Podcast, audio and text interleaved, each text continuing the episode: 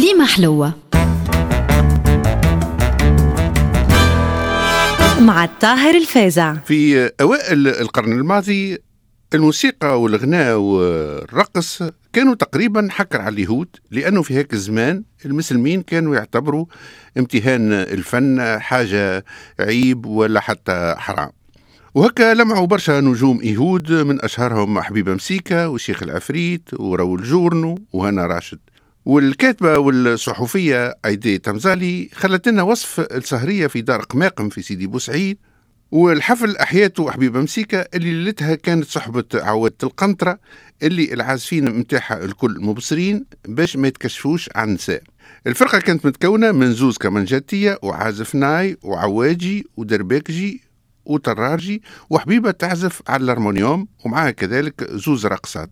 وبدأت تغني في لا إله إلا الله والفرح وتانا وكل من عادانا وجانا وهنانا.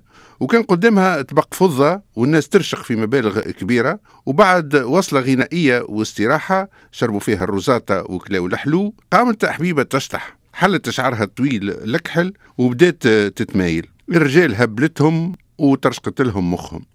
لكن بخلاف النجوم الكبار كانوا ثم برشا فنانين يهود من الصف الثاني اشتهروا زمانها وكانوا هما اللي يحيوا الحفلات وينشدوا في الصلاة والكافيشانتات نذكر منهم البعض مع مقطع صغير يذكر بصوتهم. نبداو مردخاي حداد شهراء الدوخة.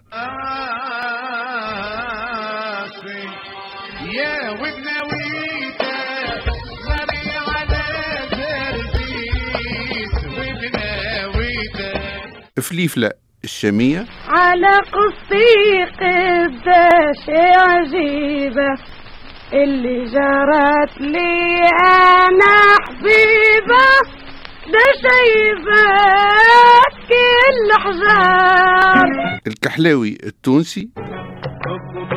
الكف يا صبايا وقولوا أوف أوف يا بايا وقولوا أوف أوف يا بايا وقولوا أوف. يا بايا لويزا التونسية خدوا الدنيا باللي فيها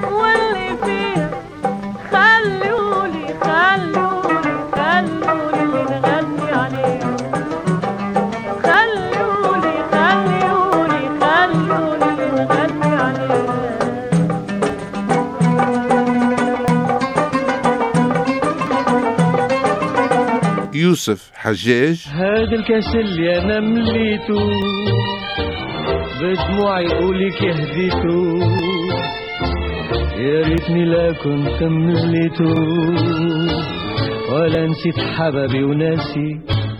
ليلى اسفاز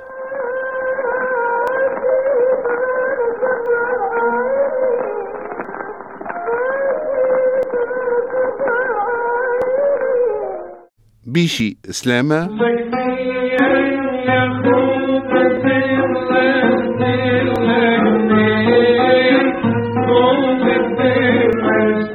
مارسيل باروخ شهرت ليلى التونسية. دخيل الله دخيلك شوف الدنيا مقابلك غنيلي وتغنيلي علومة اللومة اللومة لويزا سعدون.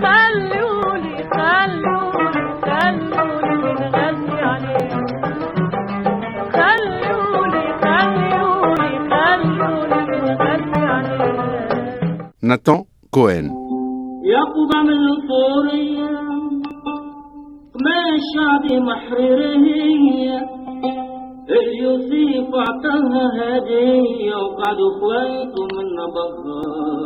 وهذا كان جو تونس زمان وللحديث بقية. كليمة حلوة. مع الطاهر الفازع.